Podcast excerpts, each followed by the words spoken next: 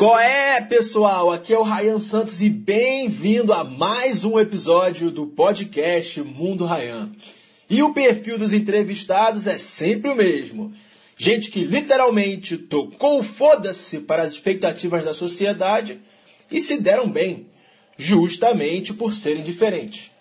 A ideia do podcast Mundo Ryan é entrar na cabeça dessas pessoas e descobrir por que elas são tão fodas no que fazem.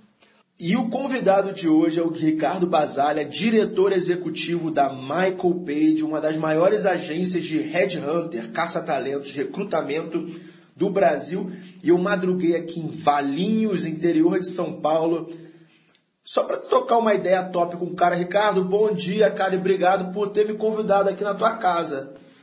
Rayan, muito obrigado pelo convite, é um prazer recebê-lo aqui em casa e poder compartilhar um pouquinho aí da, da, das informações que nós temos observado de mercado. Com certeza, tamo junto. É o seguinte, cara, é, o público nosso é um público mais jovem e talvez nunca ouviu falar na palavra headhunter. O que, que você faz da vida? Bom, Rayan, o, o Headhunter ele é o profissional, o caça-talentos. Ele trabalha para as empresas à medida que a empresa tem a necessidade de contratar um profissional para qualquer posição na sua estrutura. Essa empresa terceiriza esse serviço para um Headhunter que identifica o que exatamente a empresa precisa, seja do ponto de vista da qualificação do profissional ou do perfil comportamental e depois vai a mercado para mapear esse profissional, para encontrar esse profissional que entende que a carreira dele vai fazer sentido dentro dessa empresa. Então você já deu emprego, tipo, pra gente bacana. Você é o cara que arruma emprego pros outros. É, de, de, maneira, de maneira resumida, a gente faz quase 6 mil contratações por ano. Então, realmente, a, a gente tem um papel aí bastante importante. Quantos empregos, assim, tipo, você já conseguiu para outras pessoas, assim, na tua, na tua carreira total, assim, tipo? Olha, Rayan, estou há 10 anos nesse mercado. Eu entrevisto em média é, mil profissionais, 800 profissionais por ano. Então Caramba. eu posso dizer que em média aí eu devo ter gerenciado aí cerca de umas 50 contratações por ano. São quase talvez 400 contratações ao longo desse tempo. Bastante gente.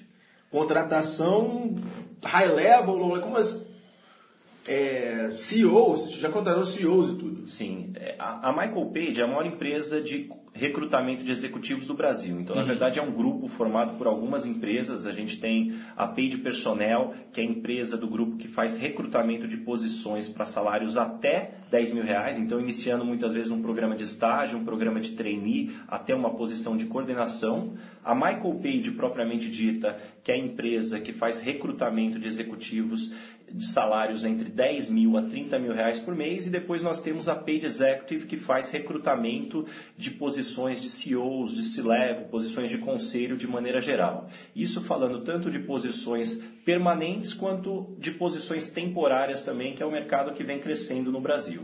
Entendi, mas é essa coisa, você hoje em dia é um cara que conecta pessoas, mas eu estava conversando aqui antes, teu passado é em TI certo? Exatamente. Agora conta, tipo, agora vamos voltar a fita para os anos 90. Você com seus 18 anos, quem era o Ricardo de 18 anos, cara? Olha, você sabe que essa pergunta é super interessante, Rayan, porque mesmo hoje trabalhando com, com carreiras, eu costumo dizer que eu sou um exemplo de quem não soube planejar muito bem a carreira e que as coisas foram acontecendo. Tamo juntos, tamo juntos.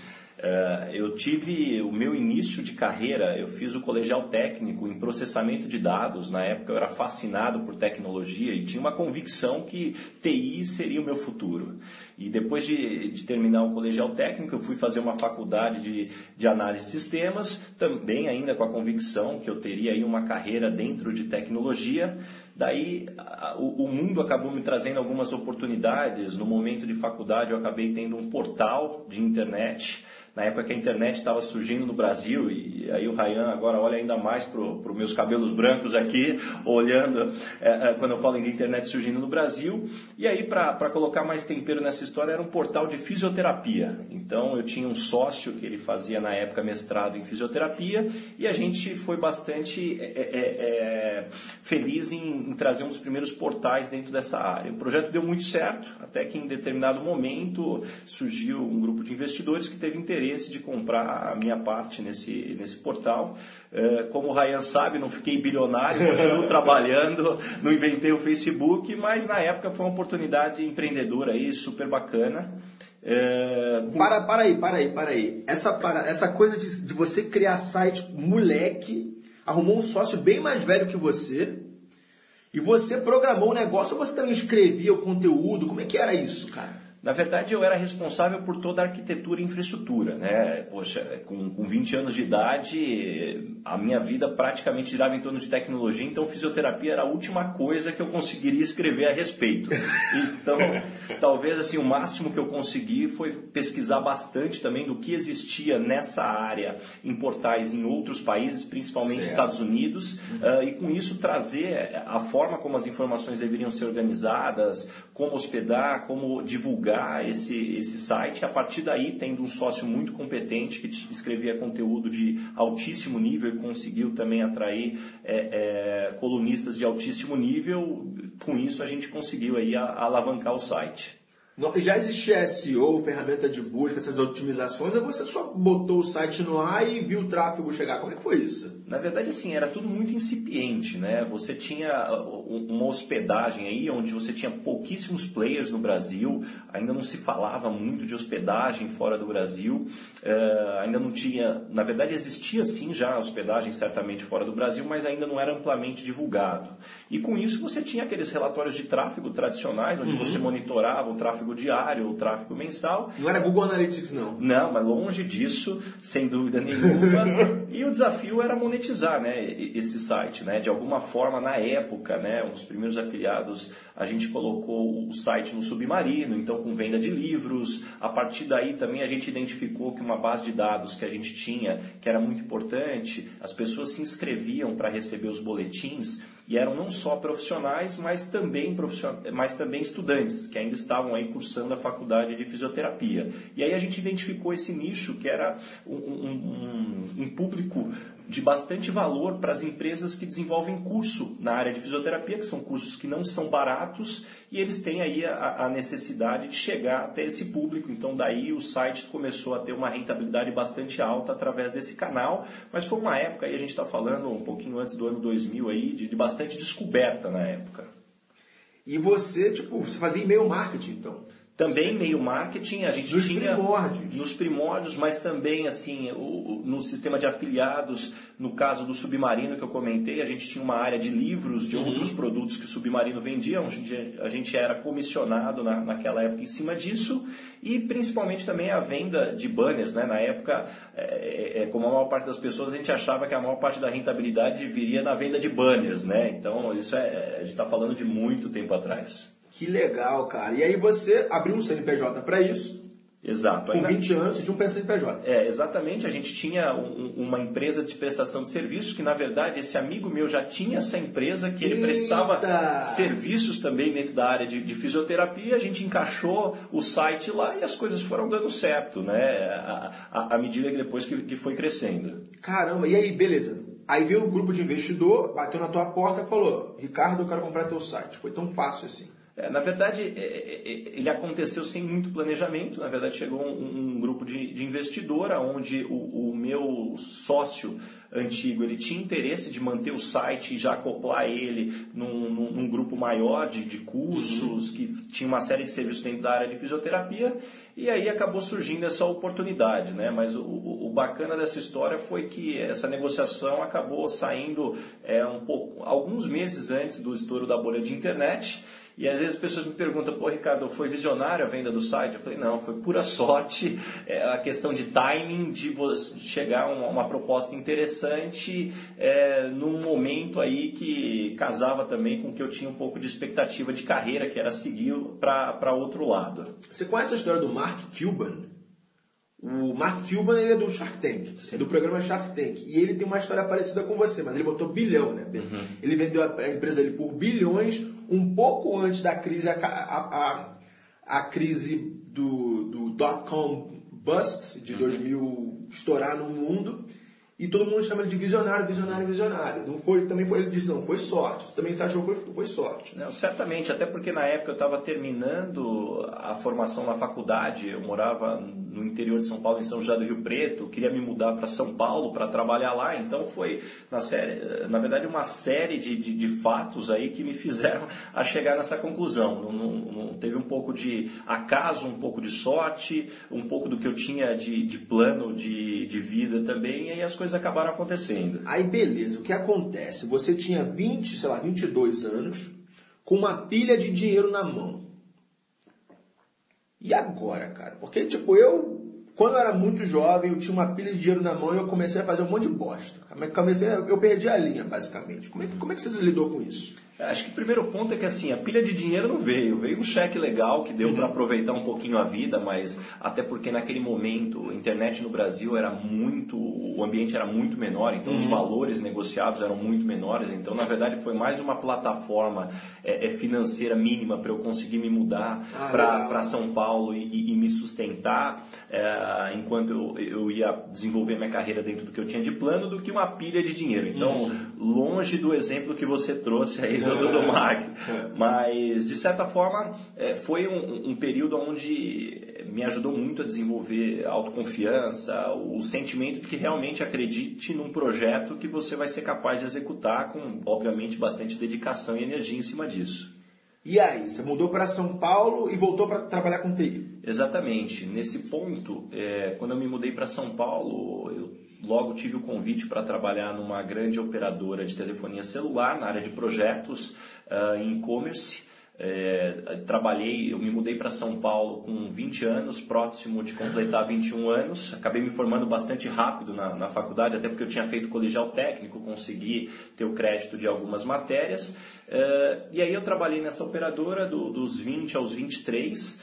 Uh, e nesse, nesse momento eu acabei descobrindo que tecnologia por si só não seria o, projeto final de, de carreira, né, onde eu teria toda a, a minha carreira. Eu acabei é, trabalhando nessa operadora, cheguei a ter uma equipe bastante grande em determinado momento, como consultor, né, através de uma consultoria, uma equipe aí de quase 70 pessoas, bastante jovem, e aí eu fui descobrindo que não era, não era esse o plano de carreira que eu gostaria de ter aí ao longo dos anos. Para tudo, para tudo. Você tinha 20 anos de idade, tinha seu CNPJ. Com 23, você liderava uma equipe de 70 pessoas. Exato. Como é que é isso? Tipo, as pessoas respeitam um moleque mandão? Como é que é isso? É, esse é um dos desafios, né? Porque quando você normalmente faz um curso técnico, uma faculdade, técnica, você desenvolve muito pouco o lado comportamental, o lado humano, o lado de gestão. Então, na sua cabeça, né, quando você é muito jovem, você entende que basicamente, como você tem o conhecimento técnico, é o suficiente para você fazer gestão. Como você tem o conhecimento técnico, automaticamente as pessoas deveriam te respeitar, é, porque você conhece, e, e, e automaticamente tudo que você pede para essas pessoas, elas vão fazer sem questionar, vão cumprir prazo, vão cumprir todo o, o, o, cronograma, o custo que você tem, e aí são alguns tropeços que você vai tendo ao longo da vida de descobrir que a, a vida não é tão binária como um profissional de TI muitas vezes no seu início de carreira uhum. acredita que possa ser. E da onde veio a inteligência emocional para você estar tá num para você ter essa maturidade com 20 e poucos anos, porque isso é uma coisa que eu sinto que eu preciso e a galera da nossa idade precisa. Você, olhando para trás, 20, 21, 22, 23 anos, o que, que você tinha de diferente dos outros? Eu não sei se eu tinha tantas coisas assim, mas de certa forma algo que olhando para trás eu vejo que me fez muito bem foi ter saído da casa dos meus pais. Nossa. Ter ido morar sozinho numa cidade grande como de São Paulo, que basicamente é, é, ninguém vai te pegar pela mão, ninguém vai é, passar a mão na sua cabeça se você errar, então você vai tomando alguns tombos na vida. Então eu considero que esse foi um, um point, né? Até porque as contas chegavam no final do mês e, e se eu batesse o pé e, e perdesse o emprego, eu ia ter que arrumar alguma outra forma de pagar os custos fixos que eu tinha. Então, é, é, é, esse ponto, sem dúvida nenhuma, ajudou. Uh, outro ponto que eu considero, eu tive a felicidade de trabalhar num, numa área dentro dessa operadora que eu conheci pessoas muito capazes, muito inteligentes, é, alguns amigos que depois foram trabalhar aí nos mais diversos lugares do mundo, Estados Unidos, Oriente Médio, e pessoas que estavam aí em início de carreira. Então, algo que você mesmo, Rayan, fala muito, a regra dos do cinco, né? Regra dos cinco as cinco pessoas que você passa mais tempo junto vai definir boa parte do que você será, então sem dúvida nenhuma isso me ajudou. E eu sempre fui uma pessoa que adorou ler biografias, então eu sempre tive comigo que se você tiver que errar, tente errar em coisa nova, né? A humanidade deixou bastante conhecimento nesses milhares de anos que se passaram, então se você for minimamente perspicaz, você consegue evitar pelo menos os erros mais grotescos. Interessante. Você já lia nessa idade, com 20 e poucos anos. Já lia, já estudava cases de sucesso de pessoas para aprender com elas. É, acho que um, ponto que sempre me ajudou, eu venho de uma família que, que sempre leu muito, né? A influência da minha mãe, influência de uma tia que eu tive, onde eu passava aí é, à tarde na casa da, da, dessa tia e ela tinha uma biblioteca imensa de livros e eu tinha que cada semana eu tinha que ler um livro, né? Eita. E, e a partir daí você vai adquirindo o hábito, porque eu acho que leitura é muito do hábito uh, e a partir daí você vai identificando os seus gostos também. Então com isso você acaba é, é, é, tendo prazer na leitura, que eu acho que esse é um, é, é, é um grande ponto, né? Muitas vezes as pessoas dizem, ah, eu não consigo ler, né? Acho que a leitura também, eu já estudei bastante sobre isso, tem alguns aspectos, né? O primeiro é a questão do foco, acho que a gente precisa reaprender a questão do foco quando a gente fala de leitura, a gente está acostumado hoje com muita informação curta, né? Através de, de Facebook, WhatsApp, então nossa mente não consegue ficar focada. O segundo é, é, é, realmente você identificar os assuntos que você tem interesse. Se eu for ler hoje um livro de química, naturalmente, por maior que seja meu foco, eu não vou conseguir ficar muito tempo com isso. Terceiro, aí são coisas mais básicas, né? Aonde você vai ler te deixa confortável, porque muitas vezes o que ah, te impacta local. Na leitura, muitas vezes é você estar sentado num lugar desconfortável ou num ambiente que tem barulho, que tem interrupção. Então também tem o, o ambiente. Mas enfim, voltando ao ponto. Uh, eu acabei desenvolvendo esse hábito de leitura que me ajudou muito, que eu agradeço bastante minha tia, minha mãe também, meu, meu pai, a gente sempre teve livros em casa, desde pequeno até gibi, que sempre ajudou o hábito da leitura, então daí acho que sempre foi um, um canal aí de, de, de, muito aprendizado. Entendi, então não, então não foi sorte, irmão. É, você falou, ah, você conseguiu isso, isso, isso por sorte, não foi sorte.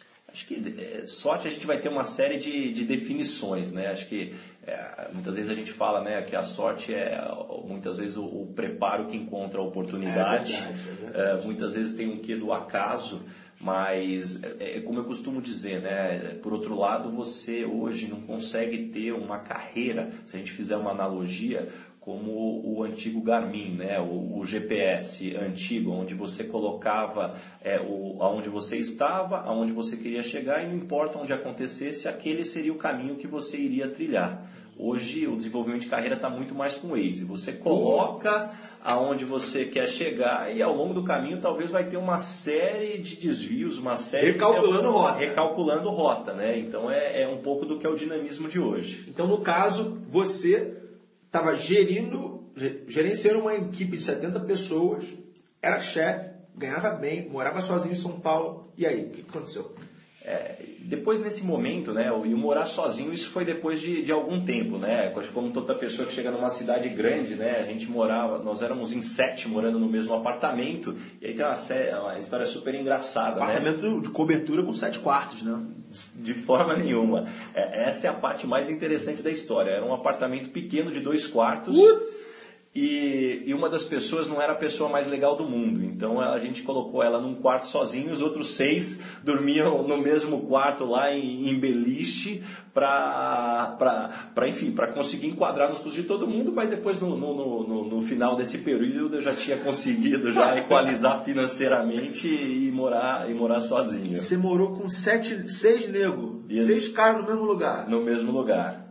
E aí isso também ajuda bastante de você conhecer a natureza humana, né? Você sai da casa dos seus pais, onde você normalmente é servido, e passa para um lugar onde você tem que disputar é, espaço, né? quase a questão de macho alfa territorial ali para você ter é, é, é, minimamente condições de, de, de, morar num lugar aí aceitável. Mas é aquela coisa, mais uma vez, é, gerenciando equipe, você ter a, a experiência de negociar uma, um M&A com 20 anos e essa coisa de você morar com pessoas, realmente tem muito a ver com o que você faz hoje, que são pessoas. Exatamente. E, e, o ponto que eu sempre tive comigo, né, que depois eu fui descobrindo, né, com mais força, é esse lado humano. Então, apesar de ter direcionado minha carreira no início muito para a área de exatas, depois eu fui descobrindo que o lado humano é o que mais me agradava, tanto que quando eu decidi sair da área técnica, né, que eu, é, onde eu era gerente de projetos, eu tinha sido convidado para ir para uma consultoria trabalhar na área comercial de tecnologia, onde eu teria sim que utilizar o meu conhecimento, porque para você fazer uma venda dentro de tecnologia, normalmente você precisa conhecer o produto ou o serviço que você vende, mas a maior ênfase seria no lado humano, né, de você realmente conduzir reuniões comerciais, identificar oportunidades e, e ser cobrado por metas de uma maneira muito diferente do que é cumprir cronograma, prazo, é, é, é, budget. Então, com isso, me desenvolveu um, um lado aí que eu acabei me apaixonando, que é esse lado humano. E aí, dentro dos meus 23, 24 até os 26 anos, eu trabalhei na área comercial dessa, dessa empresa poxa, acabei aprendendo muito, volto no ponto, é, uma oportunidade de trabalhar com pessoas extremamente inteligentes, muito experientes, que viram a, aquele moleque lá de, de 24 anos chegando na empresa cheio de vontade e falou, bom, você tem vontade? É, vem aqui que eu vou te ajudar. Isso foi um outro ponto que eu identifiquei. É, na maior parte das vezes, você quando é novo, se você chega numa equipe de gente experiente e você chega com humildade, naturalmente, mas com muita vontade, com muita energia, querendo contribuir, querendo ajudar todo mundo, poxa, é difícil você não encontrar pessoas que não vão te auxiliar ao longo do caminho no, no seu desenvolvimento. E eu, eu, eu, peguei um ponto da sua, do seu speech agora que você falou das pessoas e não da empresa. E eu lembrei de uma frase do, do, do Quintanilha, do podcast a Mente Mentalidade Empreendedora, ele fala, por trás de todo CNPJ tem um CPF, tem, tem CPF. Então você falou da pessoa, das pessoas, você não falou da empresa. Ah, aquela empresa era muito boa, você falou das pessoas. Não, eu concordo totalmente com isso, Ryan, porque no fundo, né, a, gente costuma falar das empresas como CNPJ. Exato. No fundo, o, o, que a gente tem são CPFs. Então, sejam em acertos ou em erros, né, a gente tem que colocar o CPF. Hoje é algo que eu vejo muito nas empresas, né? A gente culpando demais o, o, CNPJ. Não, porque a empresa é ruim por causa disso, a empresa é boa por causa disso. Não, não CNPJ não existe, né? CNPJ é uma razão social, né? É, o, quem toma a decisão, quem pensa são CPFs. Então a gente tem que tomar muito cuidado aí, até da forma, não só que a gente se comunica, mas de como a, a, a gente orienta, né? Para onde a gente vai buscar o, o nosso desenvolvimento. Então o teu turning point de do técnico para o pessoal foi nessa ida à consultoria para vender. Exato. Eu considero que esse foi um dos pontos aí, é, um, um, dos maiores turning points que eu tive, uh, porque boa parte do que eu tinha aprendido na faculdade, é, boa parte do que eu tinha desenvolvido no lado profissional, não necessariamente é, seria a fórmula de sucesso para a área comercial. Então é aquela velha história, o que te trouxe até aqui não necessariamente vai ser o que vai te levar para frente. Então, é, é, foi uma fase de realmente apertar o botão do reset na, na, na, na cabeça. Ah, reprogramar tudo. Reprogramar boa parte do que eu entendia do, do que era necessário para se ter sucesso, mas, é, é, por outro lado, reforçou boa parte do core que eu entendo que hoje é, é fundamental para o sucesso de qualquer carreira que você tenha. É disciplina, de você ter determinação, de você ter energia, de você ter bom humor amor, é, coisas que efetivamente vão te ajudar em qualquer área que você pretenda seguir. Interessante. Aí você passou esse tempo, quantos anos na, uh, vendendo? Vendendo. Foram dos 23, 24 até os 26 anos. E é aquela coisa, pelo menos nos Estados Unidos é assim. O cara técnico, ele olha o vendedor com olhos diferentes. Tipo, pô, eu sei da parada, o cara só vende. o vendedor meio que mal visto no mercado. Você passou por isso? Eu passei por isso sem dúvida nenhuma, porque na maior parte das vezes a gente tem um preconceito né, em relação ao vendedor, porque todo mundo, ou a maior parte das pessoas já teve uma experiência ruim com, com um vendedor que te enrolou. Né? Ah, com certeza. E isso traz, a maior parte das pessoas é, traz isso né, na, na, hora da tua formação mental e, e, e, o que eu reprogramei a minha mente foi, bom, eu vou ser o, o vendedor diferente. Eu, até pelo meu conhecimento técnico, é, eu quero usar isso a favor de construir relações sólidas. E, e foi super interessante, porque algo também que eu tenho comigo, eu sempre ouvi isso do meu pai, quando a gente fala de ética, às vezes tem discussões super filosóficas e bastante técnicas, mas na verdade, ética é, é o seu nome. Ética é você lembrar que tudo que você vai fazer ao longo da sua vida vai ficar vinculado ao seu nome e provavelmente você não vai mudar de nome é, ao longo da sua vida. Então toma cuidado com tudo que você faz, tudo que você deixa no mercado ou mesmo na sua vida pessoal. Entendi. E aí, beleza. Você... E o próximo passo? Tá você era vendedor e o próximo passo? O que aconteceu? Depois disso foi quando surgiu a, a Michael Page na, na, minha carreira. Então eu fui lá para fazer. A empresa não estava há tanto tempo no Brasil naquela época, já, apesar de já ter uma posição de liderança estabelecida. E fui lá participar de um processo seletivo para uma outra posição comercial, uma outra empresa. E aí depois da entrevista eh, o, o, diretor da, da empresa na época olhou para mim e falou assim: Olha, Ricardo, se você quiser participar do, desse processo seletivo com o nosso cliente, poxa, a gente vai te encaminhar, tem uma chance grande de você avançar no processo, mas conhecendo um pouquinho do teu perfil agora, a gente acha que você teria é, é, é, condições, que você daria muito certo de vir trabalhar aqui com a gente. Isso, vai passar, hein? Isso é mais ou menos que, tipo, você não é? Vai passar mais ou menos isso que aconteceu lá atrás? Tipo, você estava entrevistando para o um cliente do, hum. deles, eles te puxaram para dentro. É, você sabe que esse é um ponto também interessante né, da empresa, porque no fundo, quando a gente entrevista alguém, num primeiro momento a gente não está pensando em nenhum processo seletivo. Eu não entrevisto ah, alguém para um processo. Eu entrevisto, até porque a gente tem um número, um, um número de processos muito grandes que a gente conduz, né? Hum. É, é, constantemente. Então o que a gente faz? A gente mapeia o perfil do profissional e depois aí a gente identifica quais das oportunidades que nós estamos trabalhando esse profissional poderia é, fazer sentido, poderia fazer sentido. Ah, então você primeiro entrevista o cara como se fosse para trabalhar na sua empresa. Na verdade, é um passo antes ainda. Eu, eu mapeio o profissional para conhecer no que ele é bom. Tá.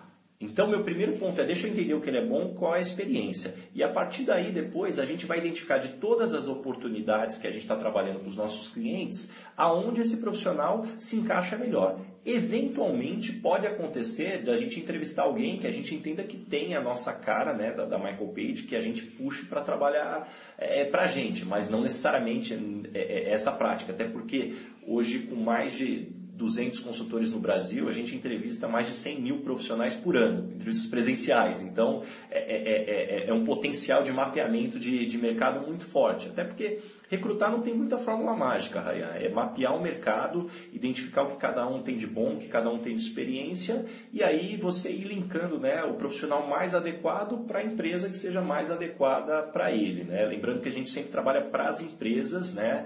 É, todo o nosso vínculo financeiro é com as empresas, a gente cobra das empresas para encontrar os profissionais que não têm nenhum custo para participar de um processo conosco. Que interessante, que interessante. Aí você, o cara te puxou para você estava fazendo um processo seletivo para outra empresa, ele te puxou para Michael Page e você começou a recrutar. É, nesse, durante esse processo de avaliação, eu não cheguei a participar de nenhum outro processo, né, através da empresa. Eles já me puxaram realmente. Num primeiro momento eu, eu, eu pensei comigo, não, minha resposta foi não, né? Uma das maiores bobagens que eu fiz, ainda bem que eles foram insistentes é, é, é, em me convidarem mais de uma vez, mas no primeiro momento eu falei, não. Mas você fez um docezinho, né? Aí aumentou seu valor de mercado. Não, mas não foi doce, Raia. Na minha cabeça eu falei, pô, eu já estava na área técnica, eu fui para a comercial, agora eu vou vir para a área de RH, né? Eu falei assim, pô, é muita mudança, né? Que e... também é outra coisa que, pelo menos no mercado, é algo mal visto. RH, tipo, é, um, é uma área de, tipo, não sei, por exemplo, pelo menos em banco de investimento, o RH está lá embaixo na, na, hierarquia da empresa, entendeu? É, acho que esse é um ponto que no passado sim é, é, era uma, um preconceito que existia. Poxa, o RH não fazia parte né, do dia a dia da gestão dos negócios. Isso, era, isso. era um back-office. Back-office, back-office. E, e, naturalmente isso mudou muito nos dias atuais, quando a gente fala que o, o capital humano é que faz diferença nas empresas. Então isso trouxe um, um papel de protagonismo muito forte para o RH e principalmente para consultorias de recrutamento, hum. onde você tem aí o, o, desafio de encontrar a pessoa que pode levar a empresa para um próximo patamar ou muitas vezes até destruir a empresa se você encontrar o profissional errado. Mas para mim o grande é, é, turning point foi entender qual era o modelo mental da empresa, porque até então o que me causou estranheza, poxa, eu não sou formado em psicologia, como é que eu vou trabalhar com recrutamento de executivos? E aí eu fui conhecer a história da empresa, que é uma empresa britânica, e começou com o Sr. Michael Page lá atrás, que era um diretor financeiro, que na época, quando ele precisava contratar, ele tinha uma área de RH que, sem dúvida nenhuma, ajudava muito ele mapear o perfil comportamental dos profissionais, mas por outro lado não conseguia identificar o conhecimento técnico financeiro desses profissionais. E aí ele teve uma sacada, né? Ele falou assim: "Poxa, será que se eu abrir uma consultoria de recrutamento, onde eu faço análise técnica dos profissionais, de conhecer realmente quanto que cada um tem é, é, de experiência na área financeira, para depois indicar isso para os diretores financeiros de Londres, não pode ser um business interessante?" E daí foi a sacada que ele teve. E, desse, e, a partir desse momento a empresa começou a desenvolver o recrutamento para todas as áreas da empresa com esse perfil de especialização. Engenheiros recrutando engenheiros, advogados recrutando advogados, marqueteiros recrutando marqueteiros. E na época, a Michael Page queria é, abrir no Brasil uma divisão que recrutasse profissionais de tecnologia. Então eu tinha o conhecimento técnico, tinha desenvolvido uma habilidade de comunicação dentro do lado humano na área comercial e se eu juntasse os dois aspectos, eu poderia me tornar um headhunter de sucesso esse foi o potencial. Então acho que aí fica também uma lição, né? Como a gente tem que tomar cuidado para não ter preconceito nas oportunidades que vão surgindo é, ao longo do tempo. E esse é um modelo que foi testado hoje e validado no mundo inteiro. A empresa tem presença é, em todos os continentes. É, aqui no Brasil a gente já tem quase é, 16 anos e, e, com isso é, é um modelo que acabou prevalecendo aí quando se fala de, de recrutamento na, na maior parte dos países do mundo. Né? Você ter profissionais que venham do mercado é, mas naturalmente né, ele seja desenvolvido depois dentro das questões comportamentais, de como entrevistar adequadamente, como mapear o perfil do profissional é, adequadamente. Então, vamos comparar a tua entrada na Michael Page lá atrás como se fosse você numa startup. Porque a empresa estava crescendo com a empresa estava crescendo no Brasil e você cresceu junto com a empresa no Brasil. Exatamente, porque dentro dessa linha é, quando uma empresa cresce muito rápido, você tem uma oportunidade de mercado muito interessante e, onde, só para dar o exemplo da, da Michael Page, desde o do startup, ao longo dos últimos anos, a gente veio crescendo em média 60%, 70% ao ano.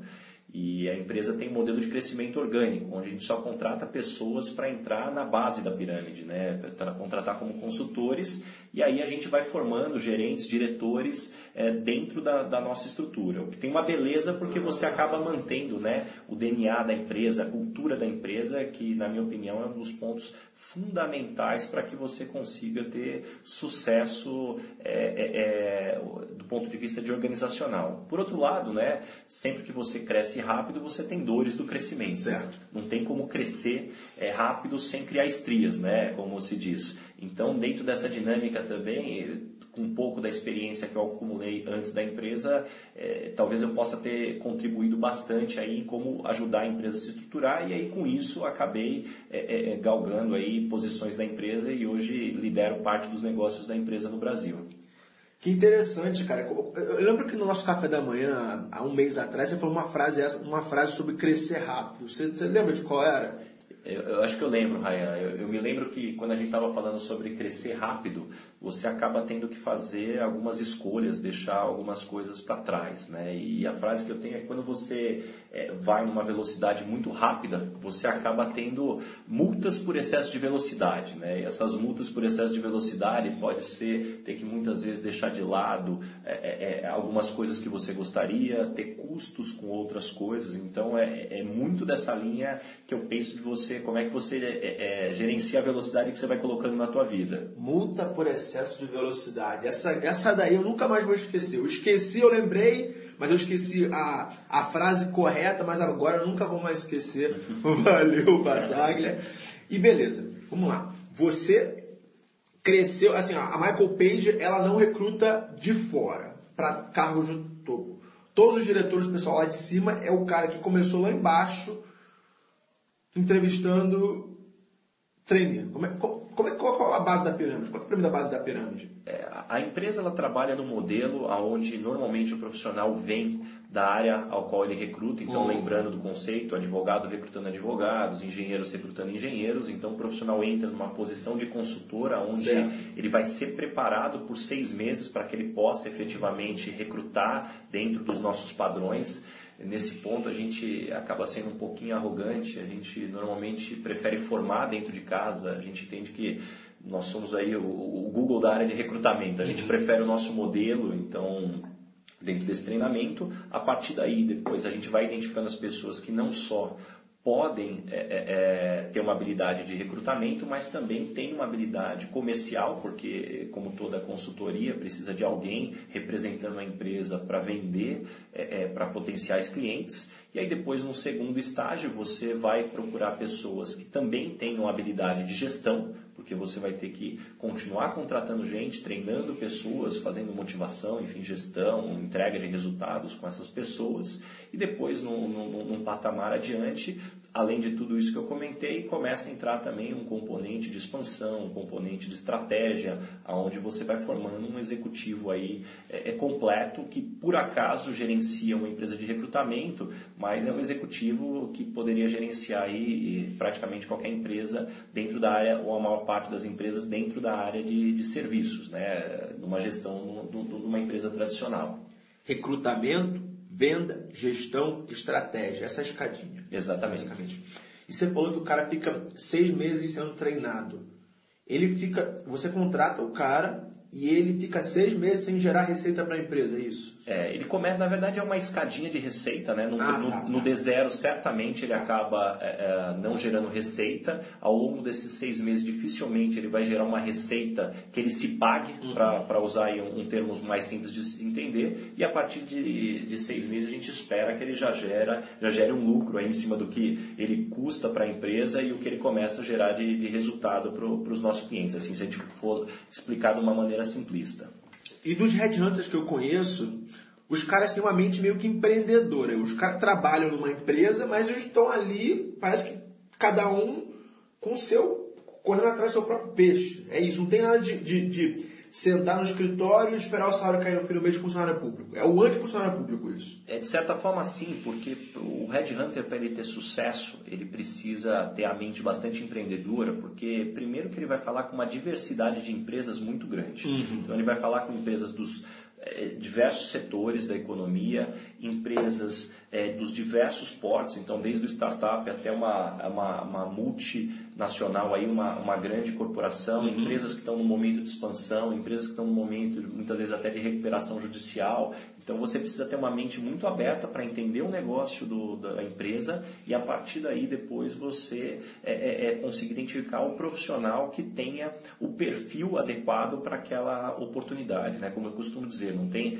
profissional é, bom ou profissional ruim, não tem empresa bom ou não tem é, empresa ruim. É como namorado e namorada, não tem ruim, não tem bom. Tem o, o, o, o chinelo velho para o pé cansado, né? Sempre, sempre existe aí a, a, o match aí que a gente tem que procurar. Que legal. Aí vamos lá, beleza. Vamos passar mais para o mercado de hoje em dia. Uhum. O Brasil está em crise. Isso é bom ou é ruim para a empresa de headhunter? É, uma das belezas da empresa de, de, recrutamento é que até hoje, aí 10 anos à frente da empresa, Eu ainda não conheci um executivo, né, um líder da empresa que não tivesse disposto a contratar alguém que ou vai reduzir os custos ou vai aumentar a receita. Então são duas coisas. Ou o cara vai reduzir custo ou ele vai ganhar mais dinheiro para a empresa. Não tem, não tem, não tem, é binário. Exatamente, não tem meio tempo, é, meio termo, né? É, é, se você está numa posição onde você não consegue ver o, o valor né, em ou reduzir custo para a empresa ou aumentar a receita, pode ter certeza que é, no futuro aí talvez a sua posição esteja aí é, é, num momento arriscado aí de existência. Então a pergunta que o cara que está ouvindo a gente tem que fazer é: eu estou aumentando receita? Eu estou reduzindo custo? Se tiver em cima do muro nos dois, o cara tem que se preocupar. Exatamente. E tocar o barco dele para frente. Se, motiv- se automotivar para fazer isso. E esse é o ponto, principalmente, eu não vou dizer que a pessoa que não consegue responder claramente essa pergunta vai ser demitida na semana seguinte, mas eu consigo afirmar com toda certeza que a chance desse profissional ser promovido, de ter um bom salário, de entrar no radar da empresa é mínimo. Então, esse é o ponto principal quando você fala de, de crescimento. E, e, a mesma ideia é válida quando você está abrindo o teu negócio. Né? Se você estiver focando energia em algo que ou na tua empresa não vai reduzir o custo ou não vai aumentar a receita, você está se tornando um burocrata dentro da empresa, você vai ter um, um sério problema. Até porque, né, eu sempre tive comigo que a única pessoa que põe dinheiro dentro da empresa é o cliente, né? O resto só tira. É, é salário, é custo de infraestrutura, tudo, tudo que vem depois tira dinheiro da empresa. O único que põe é o cliente. É o cliente. Então é, é como que você se posiciona aí como executivo ou como empreendedor, lembrando sempre dessa máxima. Entendi. Beleza. O Brasil está em crise, as pessoas estão contratando menos. As, na verdade, quando a gente fala de contratação, a gente tem que tomar cuidado porque é, a contratação não necessariamente ela se faz só pela expansão né, hum, da empresa. Entendi. Existem entendi. muitas contratações nesse momento, principalmente relacionadas a substituições. Vamos lá, vamos, vamos diferenciar. Expansão é expansão da empresa é o cara para aumentar é, é, na verdade, vamos pensar no, no, momento que a empresa vive. Tá, né? okay. o, a expansão é quando a empresa está crescendo. Então, você precisa contratar mais gente para aumentar o número de funcionários que você tem. Para ganhar tá, tá ok. E a substituição é quando você não está contratando para aumentar o quadro, é porque tem alguém que ou não está tendo uma boa performance, é, ou por algum outro motivo você quer substituir essa pessoa, então você contrata para trocar é, é, de pessoa dentro da sua empresa. Então eu, eu faço o replacement aí. E acho que esse é um ponto interessante de trazer de como as empresas de recrutamento observam o mercado. Até quatro anos atrás, é, quando o, o, o, PIB crescia aí a 7%, todo mundo tinha preocupação de não conseguir crescer é, é, suficientemente para é, poder suportar o crescimento do Brasil, as empresas estavam num modelo amplo de expansão. Né? Então, é, quase que 70%, 80% das contratações que a gente fazia eram posições de expansão. A gente contratava para aumentar o tamanho das empresas. Hoje, passado quatro anos e com o momento desafiador que a gente vive, é, essa proporção se inverteu. Hoje, 90% das posições praticamente são posições de substituição e só 10% de posições de expansão. Então o ponto é, as empresas continuam contratando, só que a maior parte das contratações são para substituir profissionais que não estão aí desempenhando a função esperada pela, pela empresa. Então, o profissional de substituição, ele já é uma pessoa com mais experiência. Se esse, tá pronto. esse pode ser um prisma, mas a gente precisa antes dar um passo para trás para entender os motivos dessas demissões que estão acontecendo nas empresas e aí ver o que, que as empresas estão indo buscar. Né? É, o primeiro motivo de, das substituições, né, das, da, das empresas quando vão buscar essa substituição, é, é, os bons resultados escondem as deficiências. Então tem muito profissional que ele era bom, entregava resultado quando o PIB crescia absurdamente. Hoje, como a maré baixou, né, você consegue ver efetivamente quem é bom, quem não é, né, separar os adultos das crianças. Acho que esse é o primeiro ponto. O segundo ponto é que muitos profissionais foram promovidos em épocas de mercado bom. Então, na hora que a empresa ia muito bem, ele acabou sendo promovido na carona desse crescimento e hoje esse profissional não está preparado para sentar nessa cadeira no momento de crise atual. Então, esse é o segundo motivo. O terceiro motivo é que acontece bastante é, é quando o profissional está sendo substituído por atitude. É quando ele começa a culpar a empresa, ele culpa a empresa, né? ele culpa o mercado, ele culpa os seus pares e ele mesmo não olha para dentro e não vê o que ele deveria estar tá fazendo de diferente, o que ele poderia fazer melhor. Até porque penso o seguinte, já está bastante desafiador você liderar uma empresa num momento como esse. Você ter ainda alguém que você olha para o lado e não vê que o cara está remando junto, esse certamente vai ser um dos primeiros aí a, a ser substituídos, substituídos. E quarto, o que acontece também é que até três anos atrás era muito comum as empresas contratarem um profissional pagando um salário maior do que gostaria e vindo com uma qualificação menor do que gostaria. Por quê? Na época do boom faltavam profissionais, né? Se vocês lembrarem, tinha aquele termo né, que a mídia adorava, que é o apagão de talentos, né? O Brasil não formou gente o suficiente. Hoje a proporção se inverteu. Então você tem mais profissionais disponíveis por um volume menor de posições. Então muitas empresas estão aproveitando agora para comprar na baixa. Né? Então você consegue contratar gente boa por um salário mais equalizado de mercado, é, diferente do que acontecia antes. É, naturalmente com cuidado que muitas pessoas falam, poxa, agora as empresas vão se aproveitar demais para pagar muito menos do que o profissional vale. Uh, isso é, é, um cuidado que a maior parte das empresas é, deveria ter, porque uhum. se ele contrata alguém com um salário muito menor do que o que vale, qualquer melhora de mercado, esse profissional sai para ganhar o que ele vale. Então, na verdade, eu não diria que existe uma exploração, pelo menos não na, na, de maneira geral falando das empresas, mas sim uma readequação né, de preço de ativos, se a gente colocar dessa forma. Se a gente for colocar uma analogia com o mercado imobiliário, né, pô, ele veio crescendo absurdamente. Agora não é que os imóveis pararam de valer é, é, o seu valor, talvez teve uma readequação de preços. Eu vou puxar a brasa para o terceiro motivo das substituições. Você falou de atitude. E é algo que eu acho que é muito importante para o nosso público, que é o cara está entrando no mercado de trabalho. Qual é a atitude certa? Qual é a atitude para o cara não cair nessa armadilha, nesse negócio aí de, pô, ah, não, não. Você já falou, beleza. Não ser vitimista, não sair é, culpando os outros, apontando o dedo. Algo mais? Bom, para fortalecer esse conceito, acho que um dado que vale trazer no estudo que nós fizemos é, é que hoje no Brasil 91% dos profissionais são contratados por questões técnicas, pela sua experiência profissional e demitidos por questões comportamentais. Eita! 91%. Então, na hora da entrevista, eu avalio, poxa, esse profissional conheça tecnicamente, ele tem experiência e depois eu demito ele, não é porque faltou experiência ou conhecimento técnico, eu demito ele porque teve algum problema comportamental, seja de atitude, de relacionamento com pares, uma série de, de fatores aí que impede de, de, dessa pessoa aí estar tá, tá dentro do time. Aí, só só para te interromper um pouquinho, beleza. A pessoa é contratada pela capacidade técnica e é demitida pelo comportamento. Será que isso tem a ver com a maquiagem de uma entrevista one-to-one? -one? Porque eu mesmo já até escrevi sobre isso. Eu me maquiava, entre aspas, para falar exatamente o que a pessoa do outro lado da mesa queria ouvir. E não para ser eu mesmo. Não para mostrar meu comportamento, não para mostrar minha personalidade. Tem a ver com isso. Esse é um prisma, sem dúvida nenhuma, até porque muitas vezes as pessoas me perguntam, Ricardo, o que, que eu tenho que falar na entrevista para eu, eu ser contratado, como eu devo me portar?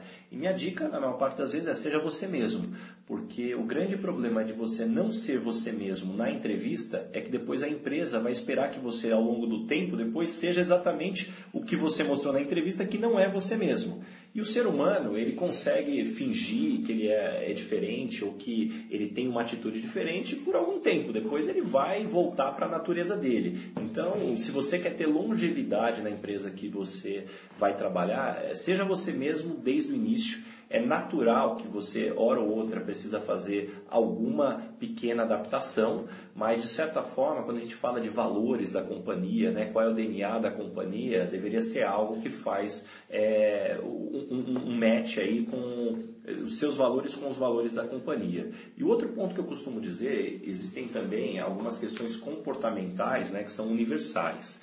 E essa é uma pergunta que muitas vezes eu faço uma provocação na, nas palestras que eu faço na, nas empresas, universidades, eventos, que eu pergunto é, qual é o seu monstro, né? Porque eu costumo dizer que todo mundo tem algum monstrinho. Algumas pessoas o monstrinho é da, do excesso de vaidade, outros é da vergonha, outras é prepotência, arrogância. Cada um vai ter o seu monstrinho. É, algumas pessoas até brincam, pô, Ricardo, acho que eu tenho um dragão de sete cabeças aqui, porque não é um monstrinho só, não. É, mas o mais importante disso tudo é você primeiro mapear quais são os seus monstros. E a partir daí, depois, você, todo dia de manhã, hora que você acorda, você vai lá, olha para aquele monstrinho, olha dentro do olho dele, faz um carinho na cabeça dele e fala: Olha, eu sei que você existe, mas por favor, não apareça hoje, fique aí dormindo.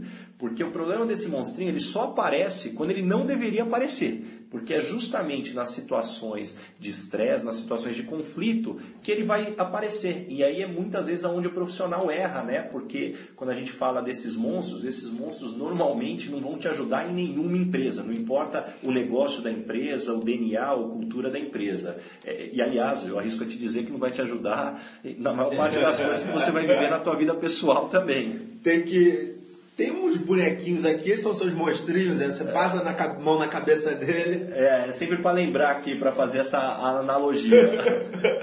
que interessante, cara. E aí, vamos lá. Atitude é atitude é, é o principal é o comportamento a principal é, razão para a pessoa sair da empresa.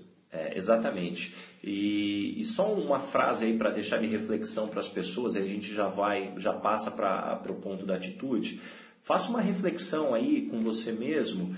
É, quando as pessoas não gostam de você, normalmente por que, que é? Então, vou, porque eu sou informal, porque eu sou arrogante, porque eu sou marrento.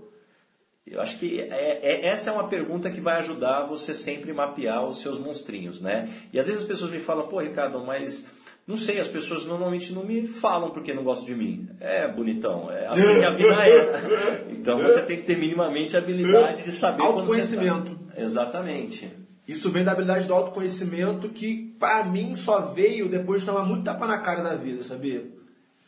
E é assim com a maior parte das pessoas. Você, você normalmente só vai conhecer aonde você é, é, incomoda depois que você perceber onde você esbarra. Então, esse é um, um, ponto importante né, de análise, né? É, aonde você normalmente esbarra que incomoda as pessoas. E aí, voltando no aspecto de atitude, uma das coisas que mais a gente vê é, sobre é, é, é, processos seletivos, principalmente profissionais em início de carreira, é a questão da atitude. Uhum. E a atitude, se a gente for é, é, trazer o significado para as pessoas, é, muito de você mostrar vontade, de você, numa entrevista, mostrar aquele brilho no olho. Que o que é esse brilho no olho que tanta gente fala? Aquela vontade de fazer, aquele pessoa, aquela pessoa inquieta que vai chegar na empresa e não vai ficar esperando alguém passar trabalho para ele. Ele vai, ele vai procurar o trabalho. Ele vai procurar aonde ele pode ajudar na empresa. Né? Aquele perfil tradicional, ah, mas eu fui contratado para essas tarefas, para essas atividades, agora estão me pedindo outras.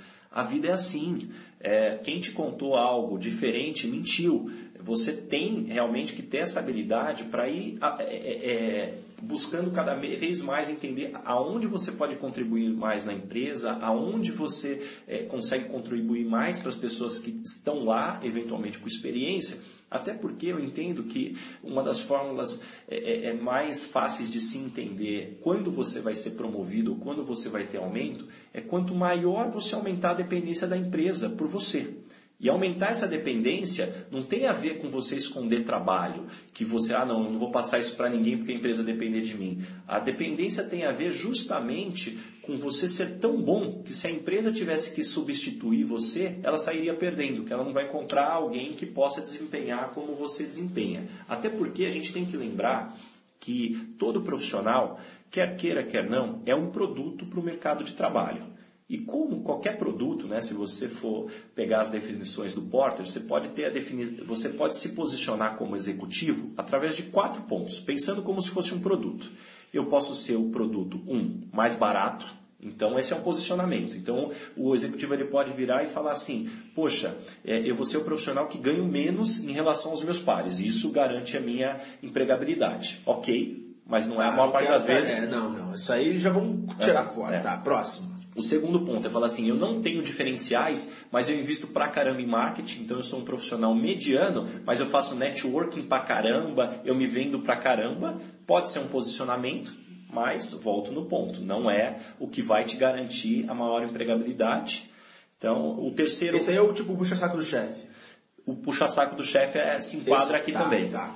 O terceiro é o profissional que sim, ele tem diferenciais e aí com isso ele consegue ter um salário acima da média de mercado, então seja porque ele conhece o idioma, ele tem determinada experiência, ele tem atitude em excesso, então ele tem diferenciais, é o terceiro, a maior parte das pessoas procure por esse caminho. E o quarto, que seria o melhor de todos, é quando você é um profissional tão diferenciado que o mercado tem até dificuldade é, é, em te comparar com outros profissionais. Por exemplo, quando o iPhone chegou no mercado, ninguém sabia se ele era caro ou barato, porque não tinha muita comparação. Poxa, mas ele é um celular, ele é um MP3 player, ele é uma máquina fotográfica, o que, que é realmente esse produto? E aí você não tinha muito parâmetro para dizer se ele era caro ou barato. Então esse é o ápice quando um profissional chega e fala assim, poxa, mas ele é tão completo que é difícil eu comparar ele com os mercados, com outras pessoas do mercado, e com isso, naturalmente, esse profissional é, é, tende a ter uma re- remuneração maior.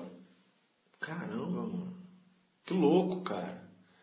Aí beleza, vamos lá. Vamos passar pra. Vamos passar pra a pessoa que. A gente, falou agora antes do, sobre a inversão do mercado brasileiro de trabalho, que há quatro anos atrás faltava talento. Hoje em dia é a geração diploma. Gente que sai da faculdade e não consegue fazer nada. Aí ela vai lá e se enche de pós-graduação, se enche de mestrados, e o currículo dela tem cinco páginas, mas ela não tem uma experiência de trabalho. E eu acho que isso é algo que está acontecendo muito e eu critico muito essa geração de diploma porque é o pessoal que se prepara muito, mas não faz nada, não entrega. Mas eu, eu me sinto numa, no meio que um mato sem cachorro porque, ah, vai empreender. Empreender não é para todo mundo.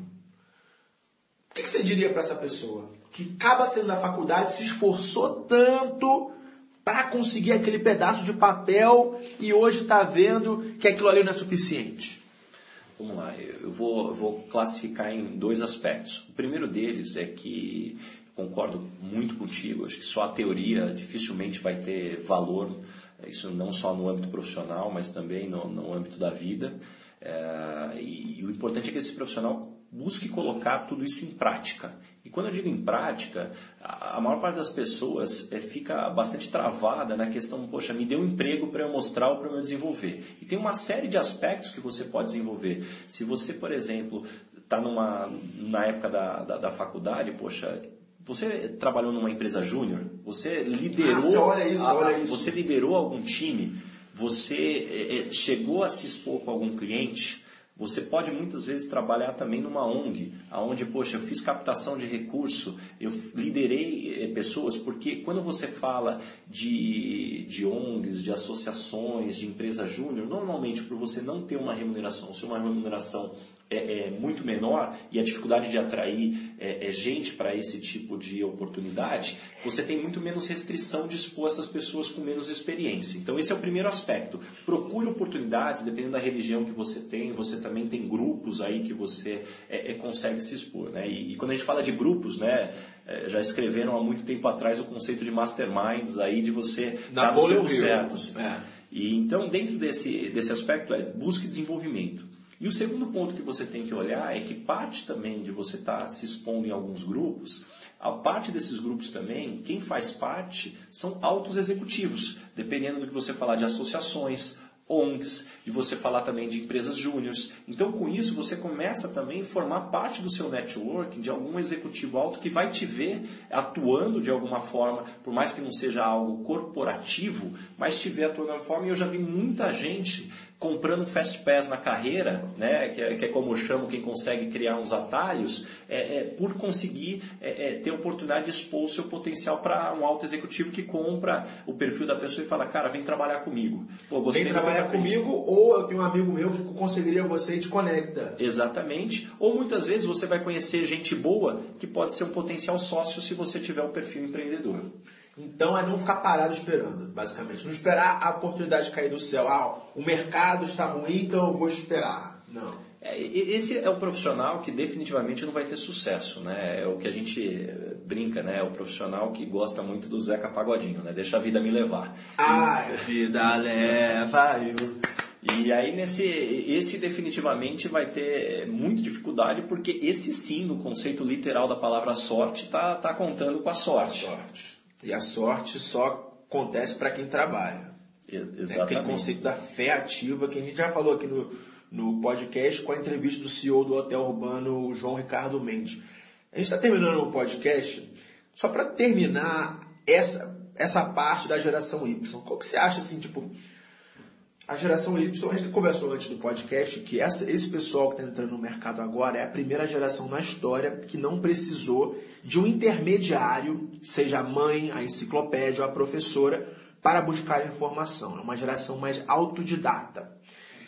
É, e isso pode trazer muitos conflitos para o ambiente de trabalho, porque o moleque já chega numa empresa e ele acaba realmente sabendo mais do que o cara que está lá há 20 anos, porque ele tem aquela curiosidade, aquela energia de correr atrás daquela informação. Eu queria saber como você vê a entrada da geração Y no mercado de trabalho. Bom, acho que antes da gente falar de geração Y, é importante a gente dizer que existem algumas coisas que não mudam, né? Hum. E, e, quando a gente fala de crise, eu acho muito engraçado, né? Porque às vezes as pessoas sempre tendem a dizer que a crise atual é a pior. Uhum. Porque normalmente é a que está doendo no hoje, né? É o que dói no hoje normalmente tende a ser o, o, mais difícil. Mas eu sempre ouvi uma frase que do meu avô, que eu gostava muito de ouvir, que ele, ele sempre disse que dinheiro não desaparece, ele muda de mão. Então, é, é, esse é o ponto. Dinheiro não desaparece, dinheiro muda de mão. Então, se você não está ganhando, você não está vendo gente ganhar, é, pode ter certeza que tem outras pessoas ganhando. E também quando a gente fala de crise, a gente tem que tomar cuidado, porque a gente dá o nome de crise para muita coisa na vida, né? E no fundo, assim, é, é, normalmente o que a gente chama de crise deveria ter outro nome. eu posso citar como exemplo, a crise do Garmin chama-se Waze. A crise dos taxistas chama-se Uber.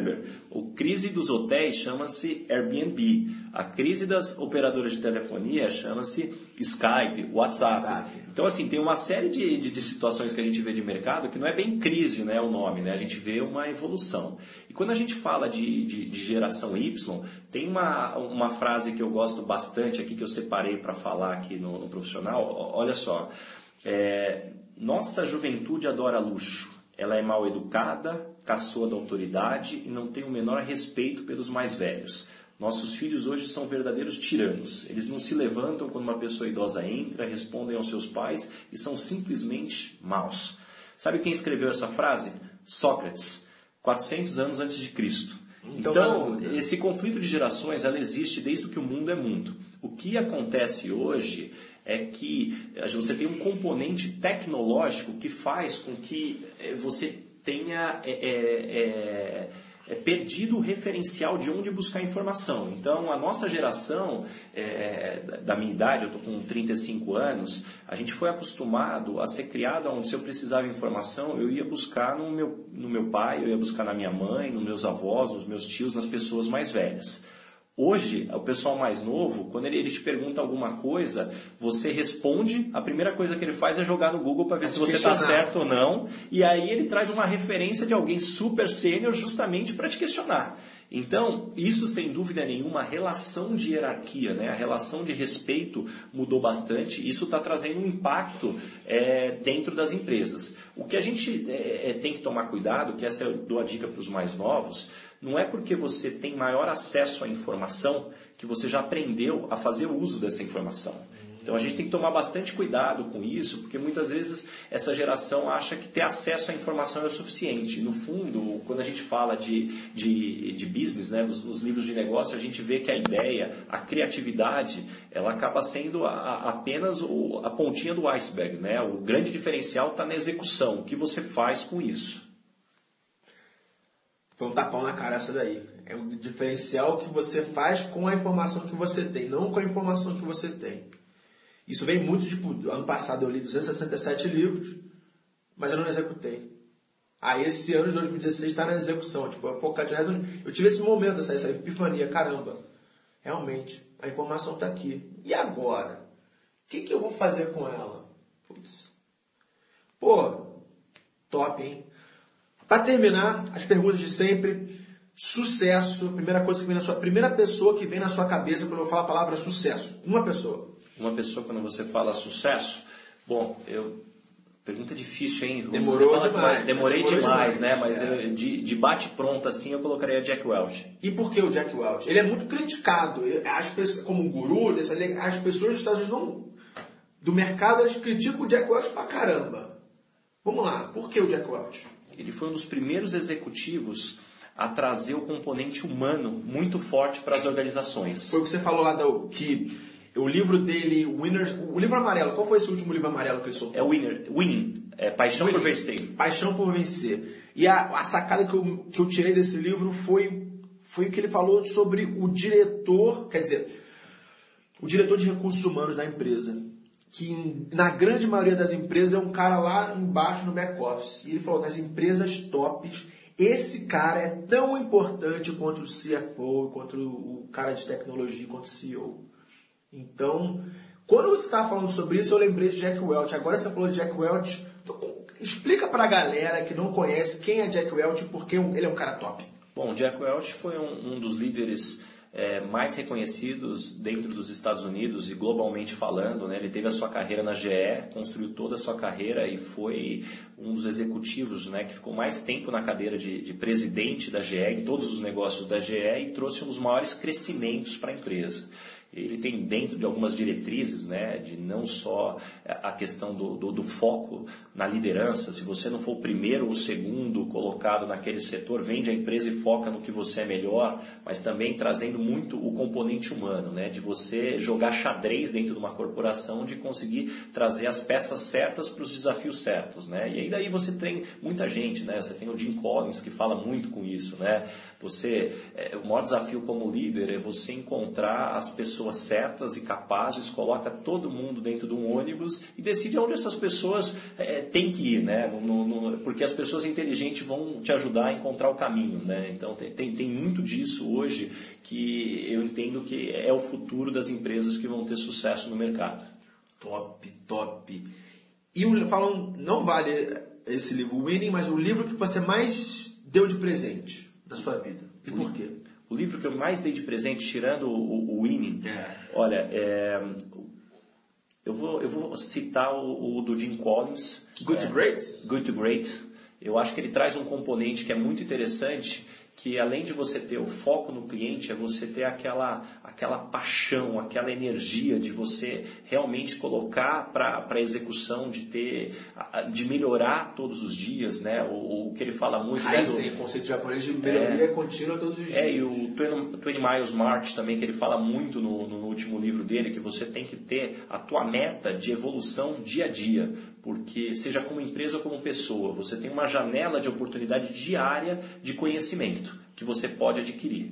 Se você não tirar proveito disso hoje, amanhã você não vai conseguir aprender o dobro porque hoje você não aprendeu. Então todos os dias você precisa estar aprendendo para estar aproveitando aí essa janela de aprendizagem que todo ser humano tem. Good to great em português é o quê? É, Empresas que vem, não é? Eu, eu, não tenho certeza. Eu vou botar aqui no, na descrição do, no YouTube, no SoundCloud. Vou pesquisar e vou botar o, aqui embaixo para a galera baixar o link. Mas eu tenho uma reserva com esse livro, porque esse livro foi. Ele pegou cases de empresas, certo? Uhum. De 20 anos atrás, mostrando por que essa aqui se deu bem, certo? E eu, eu, o livro foi escrito nos anos 2000, no início dos anos 2000. Eu fui ler esse livro em 2015 e três ou quatro dessas empresas não existem mais. É.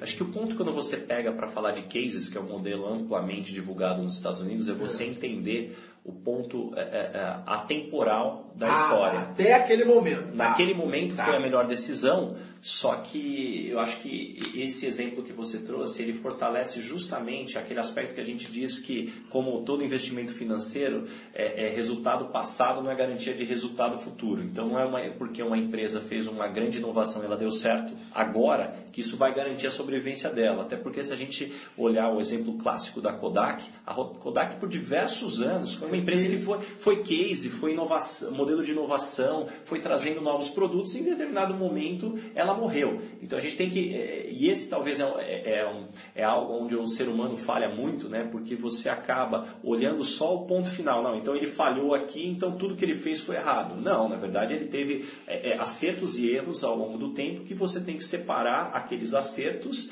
e a partir daí você trazer para a tua vida. É como eu costumo dizer, né? Quando você vai comer aquele bifão de picanha, o que, que você faz normalmente, ou deveria fazer normalmente? Corta aquele pedaço de gordura e fica com a carne. Isso é com qualquer informação que você tenha que é, é, adquirir, que você vai estudar. Corta a gordurinha ali, porque sempre vai vir um pedacinho de gordura que você não deveria estar tá ingerindo. Corta a gordura e fica com a carne. Pra... Até cheio dessas metáforas aí de, de mundo real, hein, cara? Tem que escrever livro, hein?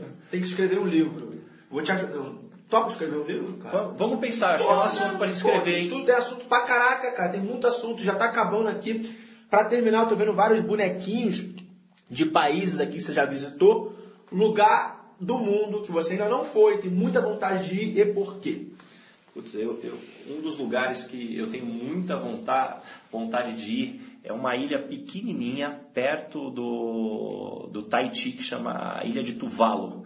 É uma, Tuvalu é um país é independente um, da Oceania. Exatamente. Além de ser um lugar super lindo, é um lugar que está desaparecendo em função do aquecimento global. A água vem subindo e é um país super pequeno e eles dizem que em menos de 60 anos o país vai deixar de existir. Então tem tanto um componente de você correr para ver um país que talvez deixe de existir, quanto também um, um lado aí de, de consciência é, é, ecológica, de você ver o que está acontecendo efetivamente, que algumas pessoas ah, muitas vezes julgam não existir no mundo. Como é que você vai chegar em Tuvalu, cara? Vamos lá. São Paulo, Santiago, Santiago, Auckland, Nova Zelândia, Nova Zelândia. Nova Zelândia, Tahiti, e aí tem um voo que vai de Tahiti para Tuvalu, que é uma vez por semana. Uma vez por semana. Exatamente. Então, justamente por essa complexidade. Literalmente o fim do mundo, é o fim do mundo. Basicamente, o fim do mundo. Não dá para chegar lá assim. Exatamente. Por isso que eu ainda não consegui ir, mas esse está no radar. Que top. Ricardo, muito obrigado pelo teu tempo, por ter aberto a casa para o Negão aqui te entrevistar e falar sobre mercado de trabalho, sobre vida, sobre psicologia, sobre atitude. Pô, é um grande prazer, eu sou muito grato pelo teu tempo e pela, pô, pela lição de vida que você deu pra gente, cara. Eu que agradeço, Rayan, o convite. Poxa, é sempre um prazer poder compartilhar a informação que a gente consegue levantar. Eu costumo dizer que uma, da beleza, uma das belezas de você trabalhar com recrutamento, e depois de 10 anos ter entrevistado mais de 7 mil executivos. 7 mil pessoas. É que se você lembrar que você tem dois ouvidos e só uma boca, e for minimamente perspicaz para tirar um pouquinho de conhecimento, né, que toda pessoa que você conhece tem um pouco para te ensinar, você consegue aí aprender um pouquinho de cada um. Eu que agradeço. Muito obrigado. Esse foi mais um podcast Mundo Rayan. E até a próxima, galera. Valeu!